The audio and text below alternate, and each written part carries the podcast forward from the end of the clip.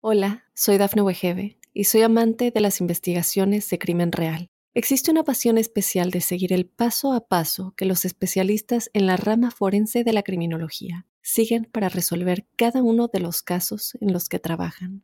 Si tú, como yo, eres una de las personas que encuentran fascinante escuchar este tipo de investigaciones, te invito a escuchar el podcast Trazos Criminales con la experta en perfilación criminal, Laura Quiñones Orquiza, en tu plataforma de audio favorita.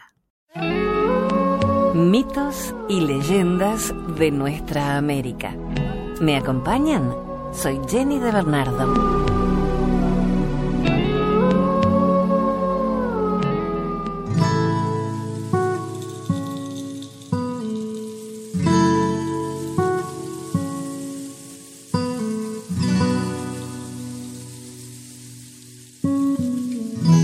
De agua, la pequeña ladrona de fuego.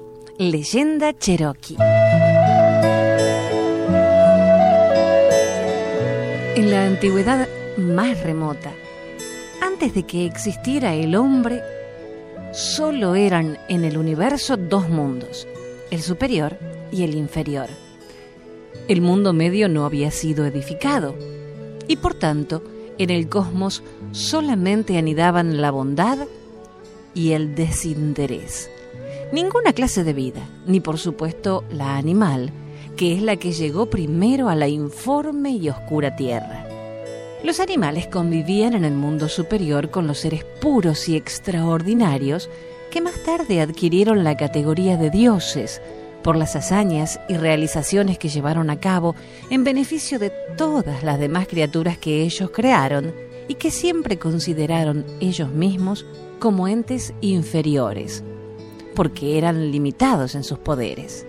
Con el tiempo, las grandes aves, tanto las de plumaje precioso como aquellas que lo tenían más común y menos vistoso, las culebras, los insectos, los grandes y pequeños roedores, los mamíferos, los que cantaban, trinaban, rugían o bramaban, es decir, todos los habitantes se multiplicaron con tanta fuerza que el mundo en que habitaban, el superior, resultó ya pequeño para contenerlos a todos en su seno.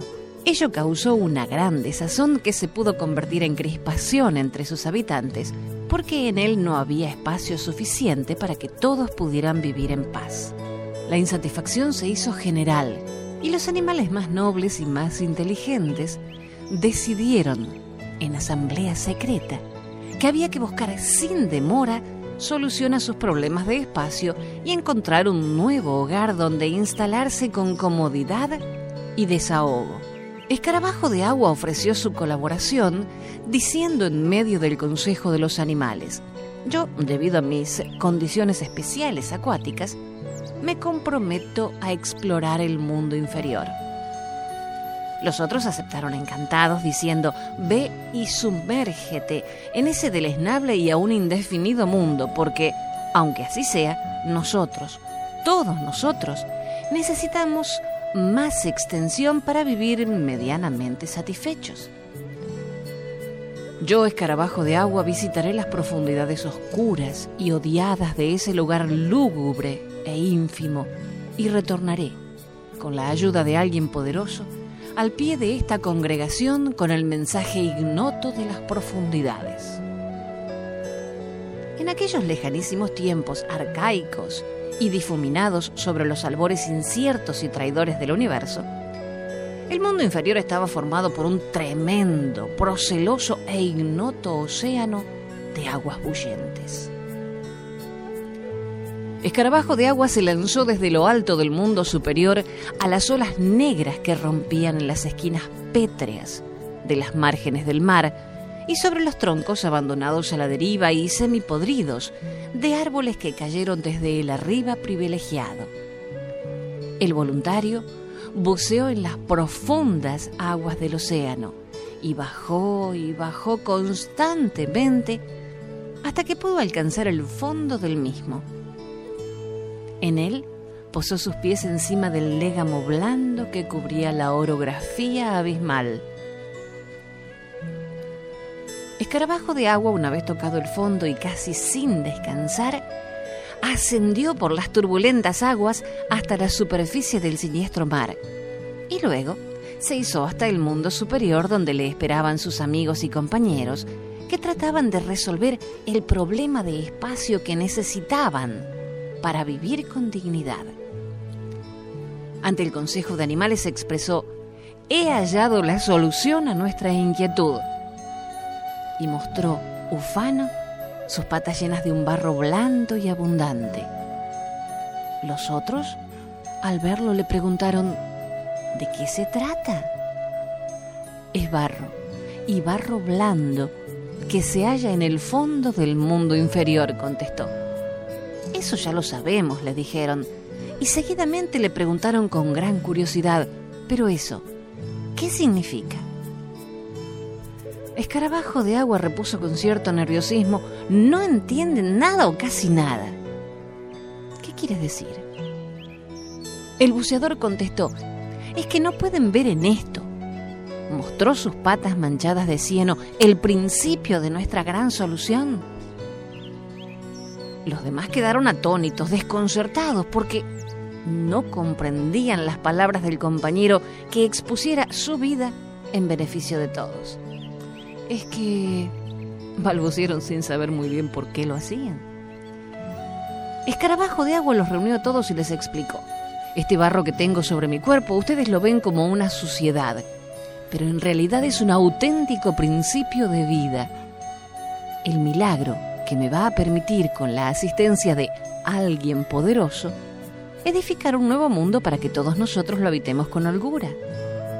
La alegría y el regocijo cundió entre los presentes, extendiéndose al resto de la población animal que vivía sórdidamente en aquel paraíso que se les estaba quedando pequeño el voluntario buceador, disponiéndose a llevar a cabo la continuación de su hazaña, expresó, Vuelvo otra vez al mundo inferior, amigos, y cuando regrese, si es que lo hago, habré construido un nuevo mundo, una enorme isla en la que nos vamos a instalar.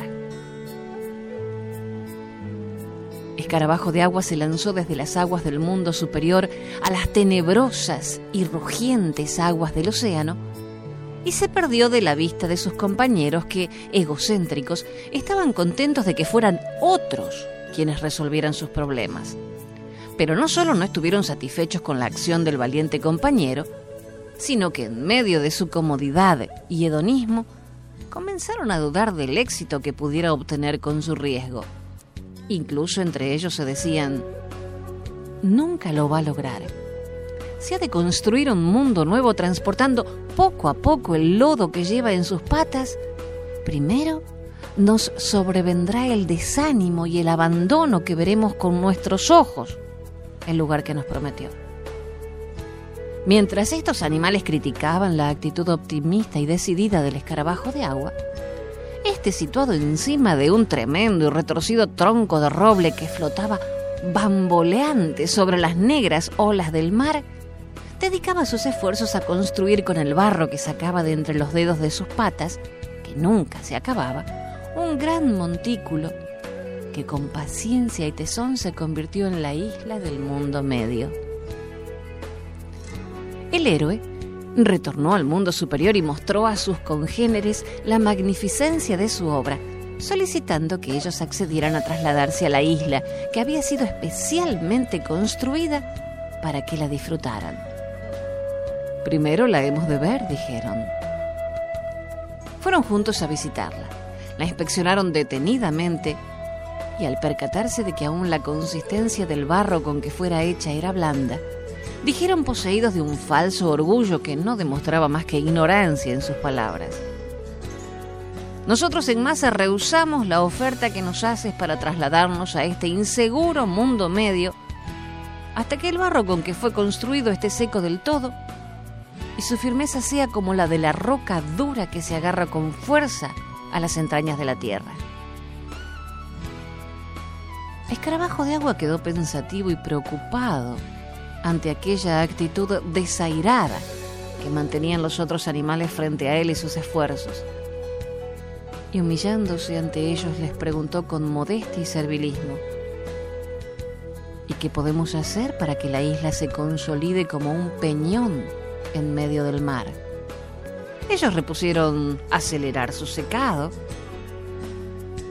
pero uno de los presentes dijo, ese mundo hecho de barro y sumergido en todo momento entre las aguas no va a secar jamás. Y me temo, se dirigió al valiente buceador y constructor de la isla, que tus esfuerzos habrán sido vanos. La estrechez en que vivimos en este mundo superior, creo que será mejor que el remojarnos constantemente nuestras patas y nuestros traseros en las procelosas e inseguras aguas negras del océano. Escarabajo de agua, al que no le parecía eso tan malo porque a él le gustaba vivir en un ambiente de humedad, quedó desazonado, desanimado, porque veía cómo sus ilusiones y sus esfuerzos se desvanecían a su alrededor, como si se tratase del humo de una hoguera. Uno de los animales más viejos que componían el consejo, compadeciéndose del héroe, al verlo tan abatido y triste, levantó la voz para que se oyese y dijo, Id y buscad a gran buitre y que se presente ante este consejo con urgencia. Una ave corredora salió del lugar como una exhalación en busca del gran pájaro de rapiña para comunicarle el encargo. Mientras los demás se acercaban al que diera la orden para averiguar y escuchar la explicación de la ocurrencia que había tenido. ¿Qué vas a hacer? preguntaron. Él se dirigió al escarabajo de agua y le dijo, uno de estos, y señaló a los presentes, ha dicho que había que acelerar el secado de la isla del mundo medio. Sí, afirmaron sin mucho convencimiento. Pues eso es lo que pienso hacer. En medio de esta conversación llegó Gran Buitre, que inclinándose ante los animales del consejo preguntó, Aquí estoy, ¿qué queréis de mí? El animal viejo, al que se debía el plan enigmático que nadie conocía, díjole, Queremos tu ayuda, solo eso. Gran Buiter preguntó, ¿qué debo hacer? El animal viejo le ordenó, extiende tus alas. El gran pájaro obedeció y sus alas cubrieron todo el espacio visible que se abría ante ellos su mandatario le volvió a ordenar, bate tus alas. La enorme rapaz basuqueó sus salones extendidos, sus robustos brazos cubiertos de grandes y pulidas plumas. Los batió con tanta fuerza que la corriente de aire que generó tuvo tanta intensidad que arrancó árboles de sus troncos y arrastró hasta la lejanía los cuerpos de los animales más débiles. Detén tu afán.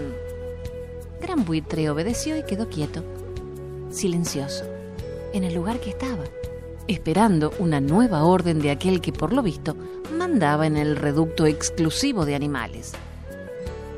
El más viejo de ellos, que llevaba la voz cantante, le mandó, Extiende tus alas, bátelas con fuerza y desciende al mundo inferior, sobre cuyas aguas hallarás una gran isla de barro. Sitúate sobre ella cúbrela con tu envergadura y no pares de agitar tus alas hasta que el barro se convierta en terracota sólida y duradera que nos permita pisarla, habitar el mundo medio con seguridad.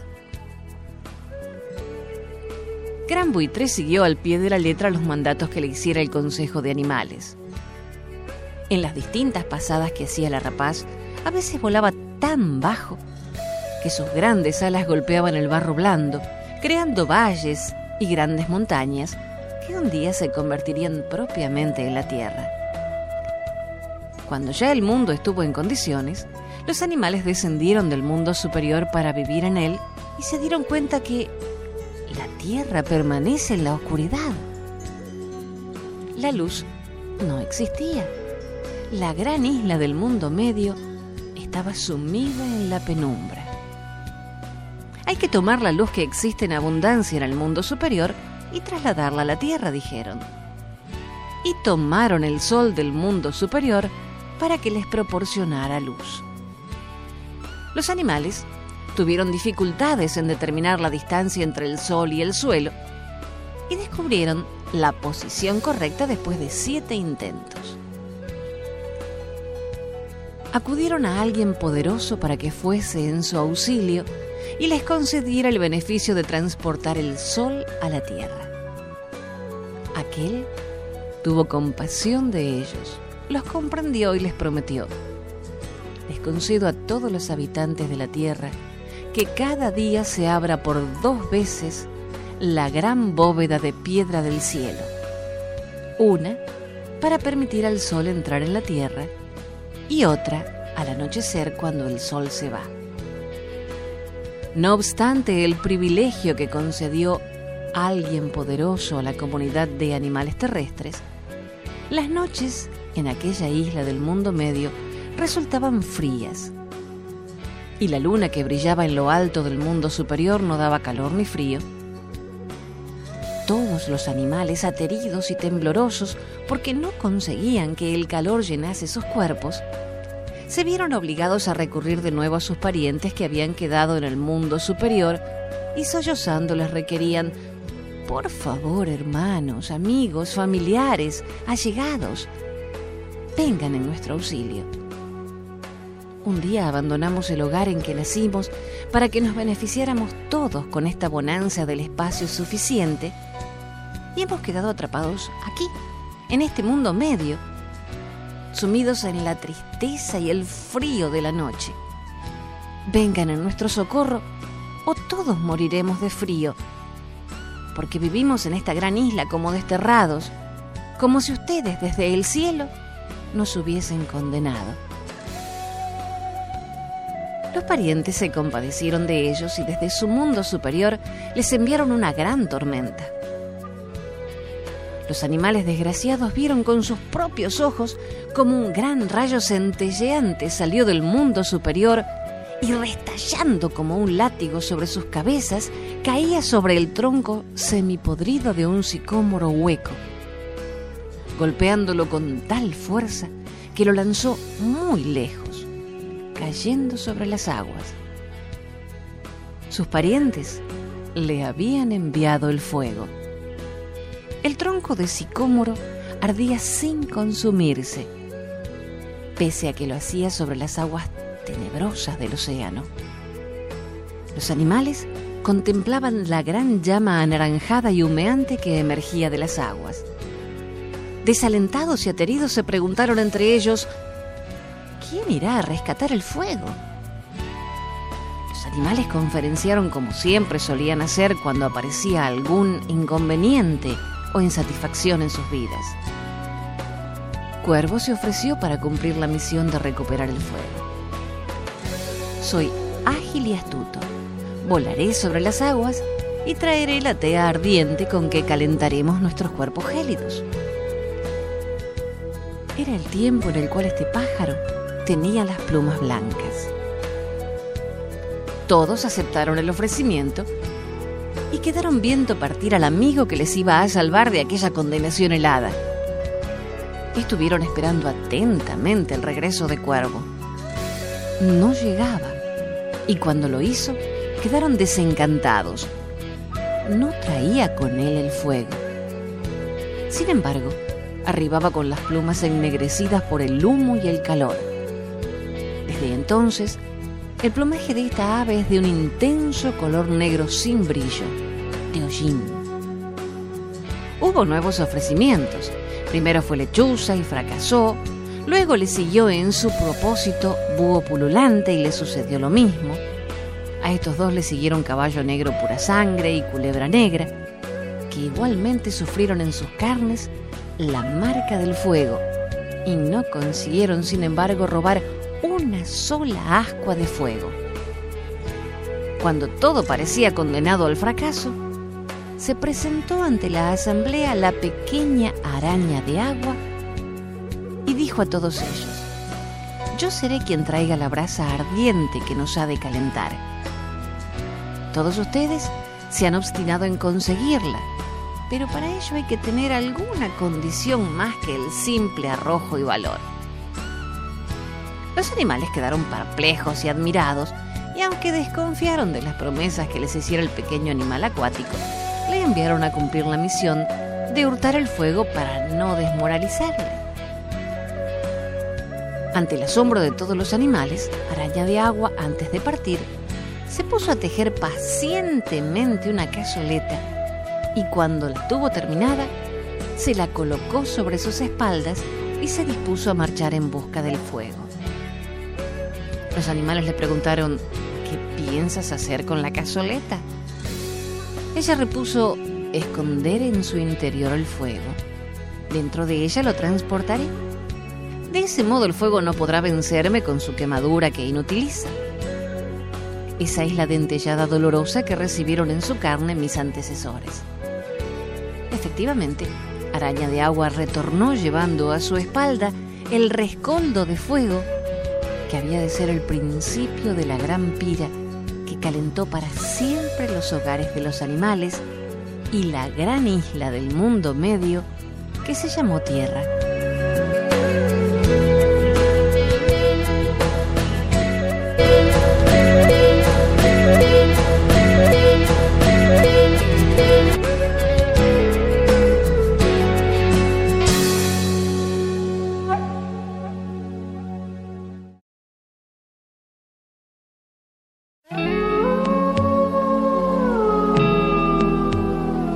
Continuamos compartiendo mitos y leyendas de nuestra América.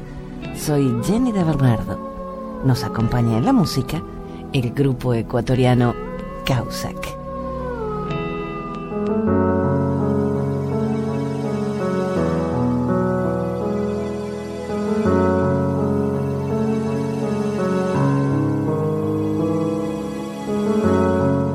Leyenda del fin del matriarcado.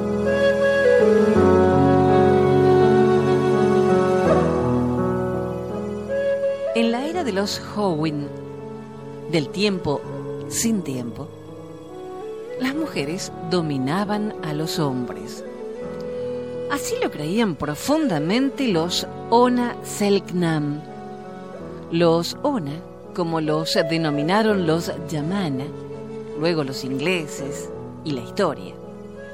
Los hombres cazaban y proveían lo necesario, pero además eran obligados a atender a los niños, cargar y hacer la vivienda desmontable, recoger agua, preparar fuego y comida.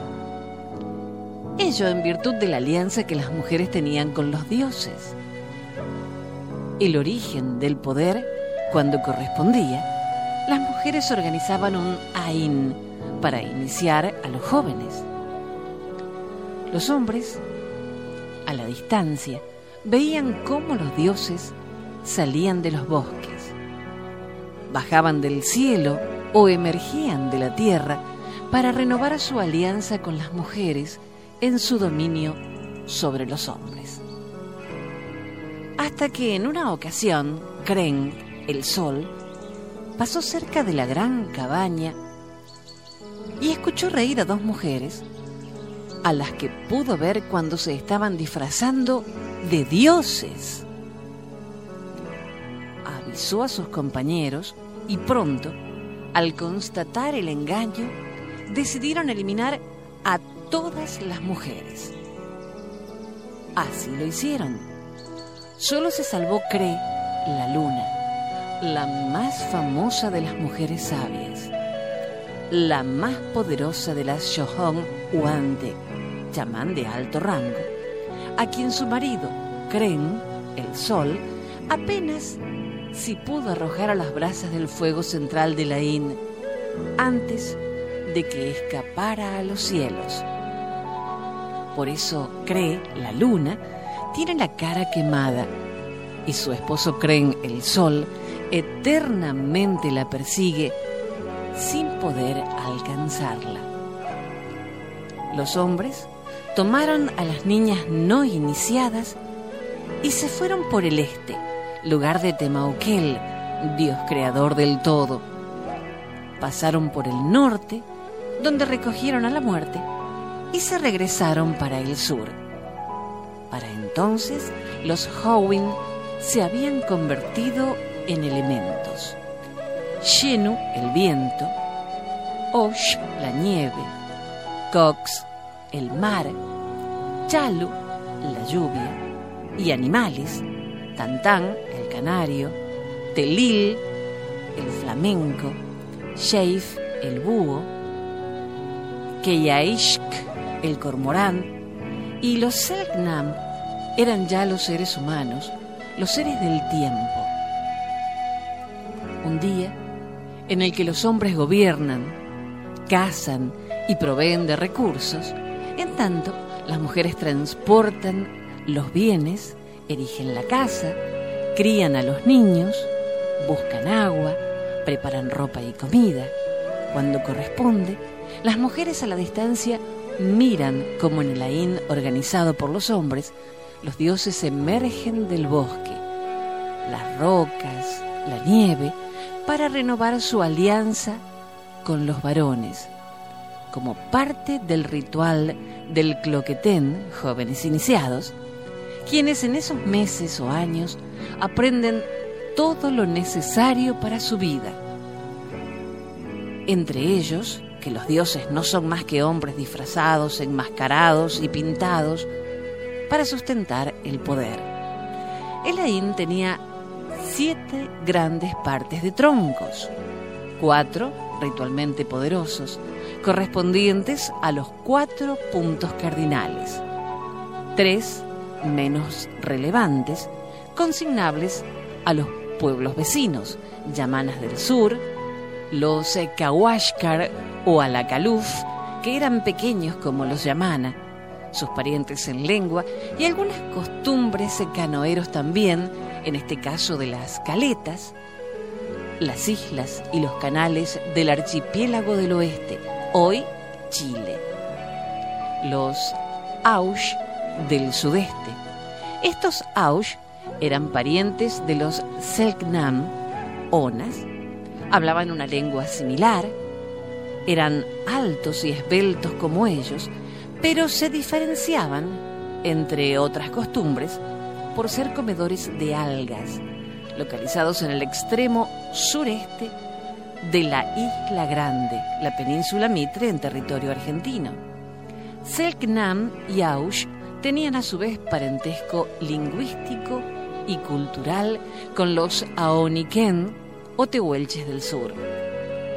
Los Aush parecen haber llegado antes que los Onas a su Caroquinca, tierra del fuego, o a la última tierra habitada.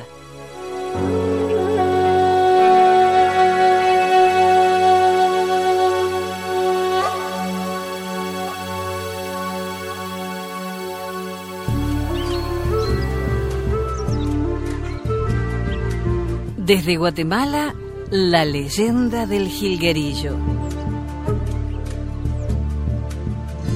Cuenta la leyenda que hace cientos de años una tribu indígena se estableció en la zona atlántica de nuestras tierras. Entre ellos había un guerrero muy cruel llamado Batsu. Un buen día, Batsu decidió buscar esposa y escogió a Gilge, una hermosa joven que acostumbraba pasear por el bosque cantando como un pajarillo. Cuando Gilge se enteró de las intenciones de Batsu, huyó a esconderse en el bosque. Batsu estalló en cólera cuando supo que la joven había desaparecido y mandó a sus guerreros a buscarla. A poco andar, escucharon el canto de Gilge. Pero cada vez que se acercaban al sitio de donde venía el canto, Gilge había desaparecido. Entonces, Batsu mandó a quemar el bosque. Cuando las llamas comenzaban a levantarse, le gritó a Gilge que si salía, podía salvarse. Ella le respondió que prefería la muerte. El fuego se hacía cada vez más fuerte. De pronto, vieron como Gilge cayó al suelo y agonizó.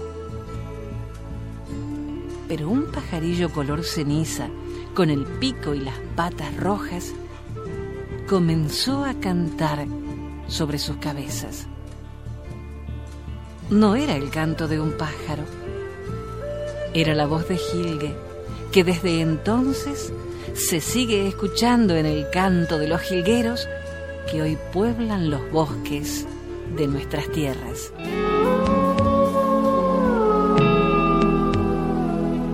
Hasta el próximo relato. Soy Jenny de Bernardo.